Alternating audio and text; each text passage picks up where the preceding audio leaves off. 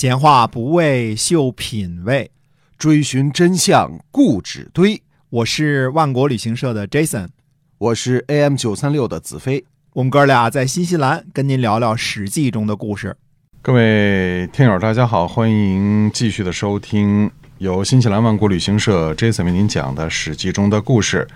那我们我们的这个网上购物平台呢，叫做万国到家，大家可以在手机微信里边呢搜索一下，就可以找到了，提供哎。非常方便哈。是的，嗯、可以购买到新西兰的新鲜的海鲜、水果、奶粉，嗯嗯，还这牛羊肉这些个东西啊。没。错，好，只要是去微信当中搜索一下就可以办到了，非常简单啊，嗯嗯。品质绝对保证。微信支付、人民币支付，哎，对的，嗯嗯。好，那么在上期节目当中呢，跟听众朋友们说了啊，说，呃，根据简牍的记载呢，呃，秦末有代耕的制度，而且政策相当宽泛，什嗯，低爵代高爵，高爵代低爵，没爵代有爵，都被允许，嗯嗯嗯是吧？对，只是不能够以弱代强啊，不能嗯别的县来替代，哎这个是不行的啊。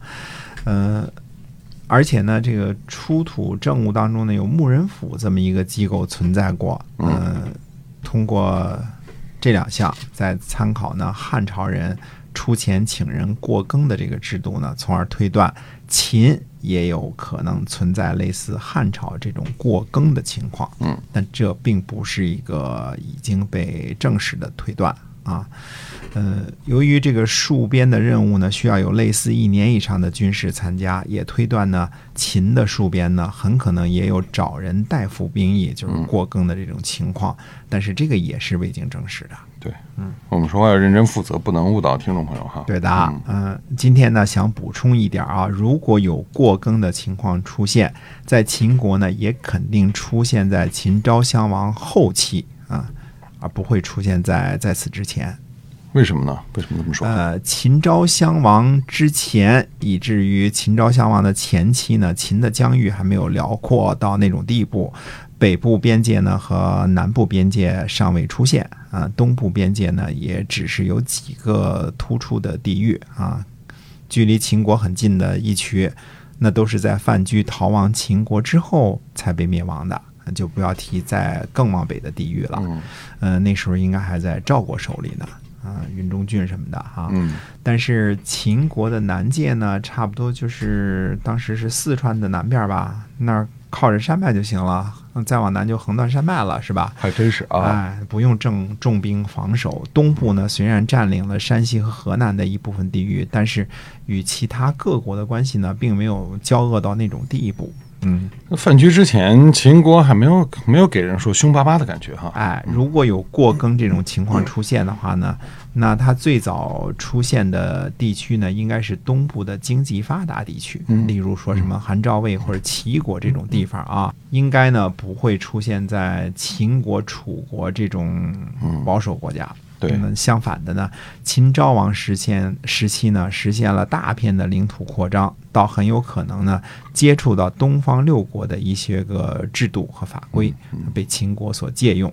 那以后呢，我们还会说，秦国呢还曾经直接借用了两条魏国的法律，呃，引用到秦法当中，就就这么执行了。嗯嗯而且呢，秦昭王时期呢，领土扩张的速度呢太过迅猛了。呃，秦国呢也实际产生了大量的戍边的需求。嗯那到了秦始皇时期呢，这个需求呢就是更进一步加大了。嗯秦的这个徭戍等于是全国人力大调动，这是一相当大的工程，特别是在秦的领土扩大之后，不会有弄乱的时候吧？呃，基本上不会啊、啊根据《岳麓书院藏秦简》当中徭律的记载呢，说发徭凡是一日以上都要书写在劝书上，也就是正式的档案啊，还要再有有关部门呢再备份一份档案。呃不服从命令或者发谣不当呢，罚乡瑟夫和主管的官吏各一甲。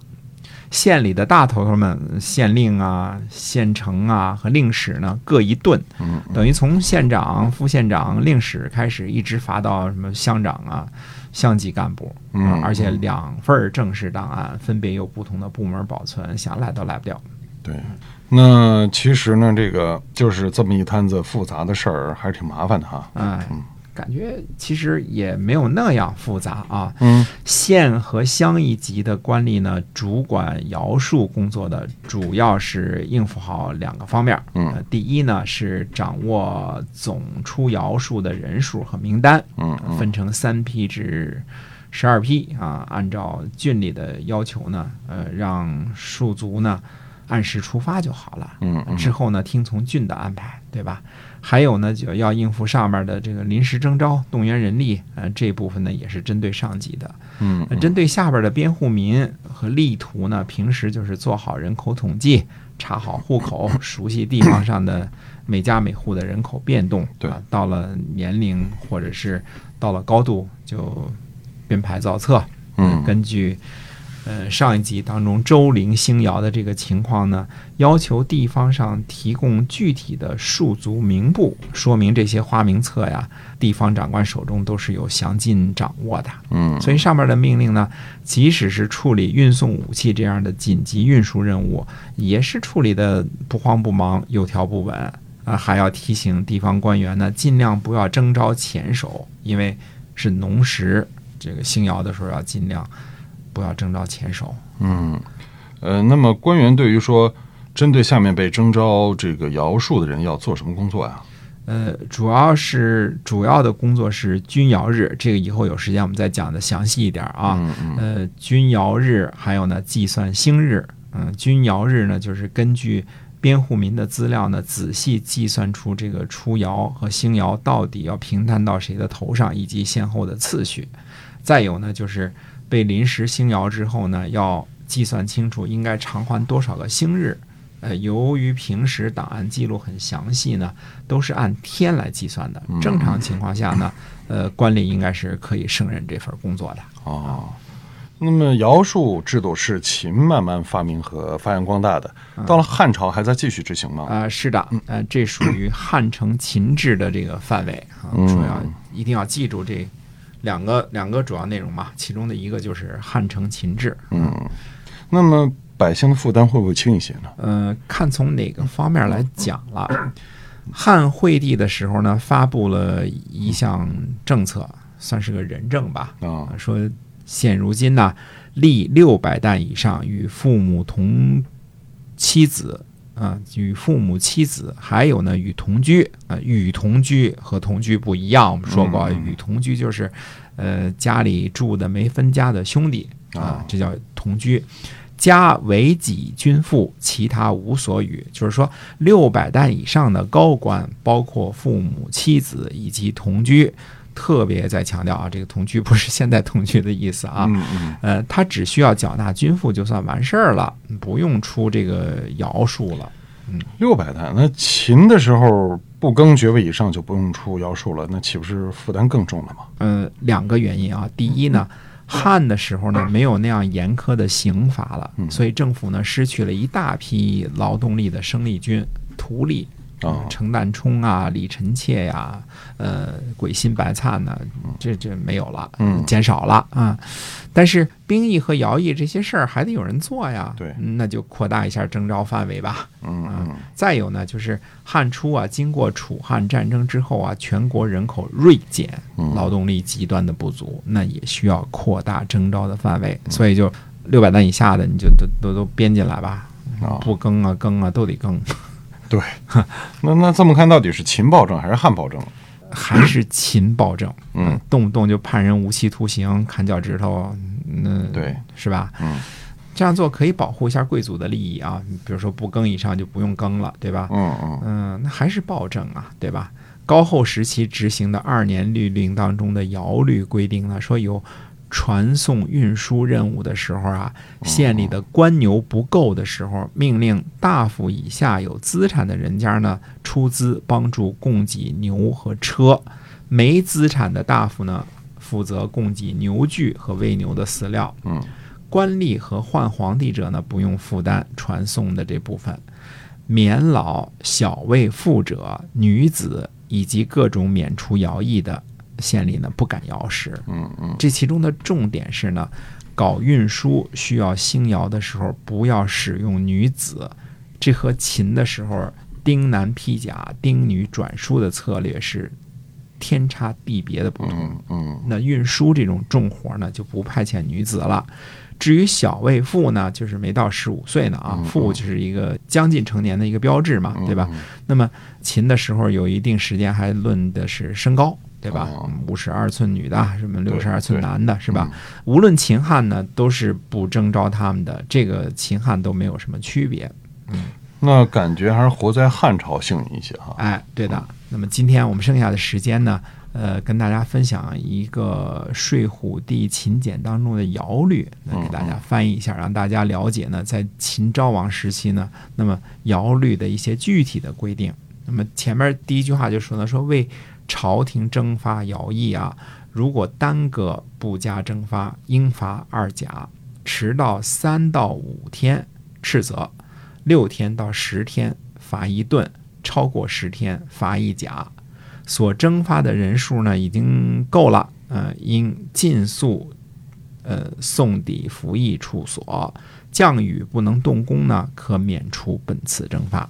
就是说，到了陈胜吴广这个时期，迟到就斩，他也不管是不是下雨了，是吧？嗯，秦二世时期的法律应该更严苛一些。嗯嗯还说呢，说征伐图做城邑的工程啊，要对所筑的城墙啊、呃担保一年，不满一年而墙坏，主持工程的司空和负责该墙的君子，就是主管人有罪，令原来修墙的图呢重新修筑，不得算入扶摇役的事件。啊，这就是为了防止豆腐渣工程。哎，县呢应该维修禁院及牧养官有牛马的院狱。嗯，征发途中为园域建立堑壕、呃墙垣、篱笆，并加以补修。呃，修好呢，即上交院的官吏，由院吏呢加以巡视。不满一年而有损毁，令该县重征发土中建造，而不得算入服徭役的时间。满一年而缺毁，墙面超过三方丈的，要维修的县补修；不到三方丈大，以及未满一年而有人私家破坏而有所出入的，令该院呢自行修补。县所维修的禁院呢，不居呃离山远近。如果因为土质不佳，不能耐雨，到夏季呢有所损坏，呃，不必逐步修补，要到秋季无雨的时候兴窑再修补。院域呢，如果临近农田，恐怕有动物及牛马出去吃掉庄稼啊，那么县的色夫呢，应该酌量征发在院域旁边田地的人，不分贵贱，按田地多少呢，呃，出人为院域呢城墙，呃，修补，不得作为徭役。所以这个禁院就是秦王所拥有的用来狩猎的地方，是吧？对的，嗯那么还规定呢，说县呢不准擅自呃拆改官方有的房舍衙署，如需拆改呢，必须呈报。如果使用承担充扩建官有的房屋衙署，或者加以修补呢，即可进行，无需呈报。现进行经常性的以及经呈报批的工程呢，由立估计工程量，如施工时间呢超过或者不足两天以上，以不查论处。县以上的征发呢，如估计工程质量不确，与县呢同立。估算工程量必须由司空和匠人一起估算，不得单独令匠人估算。如所估算不实，对估算者呢依法论处。再按实际情况计算所需服徭役的情况呢，呃，再算出这个服徭役的途中的数量。所以尽管这个尧舜一起征伐，但是尧这部分在秦昭王时期主要就是干活，而且是以修各种墙为主哈。嗯嗯。后来到了秦始皇时期，车同轨了，应该还包括修路吧？对对，那肯定包括修阿房宫啊。嗯，那么秦始皇死了，要修骊山陵啊。反正王家也好，皇家也好，总有干不完的活儿。对，呃，听了这些尧舜的故事，你还觉得秦的边户民很幸福吗？没啥幸福的。没没啥幸福了，是吧？嗯呃，就是秦的人力制度的管理呢，已经说到了不养懒汉的地步，嗯或者说从国家来讲啊，国家角度来讲对，那么从老百姓的角度来讲呢，那几乎把人力资源可能用的除了务农之外的，又全部给榨得干干净净。嗯，还真是这么回事儿。嗯，好，那我们今天啊，这个史记中的故事先跟大家就分享到这儿。呃，希望喜欢我们的节目可以分享和给我们点评论、点关注哈。好，那么在下期节目，欢迎您继续的收听由新西兰万国旅行社 Jason 为您讲的史记中的故事。我们下期再会。再会。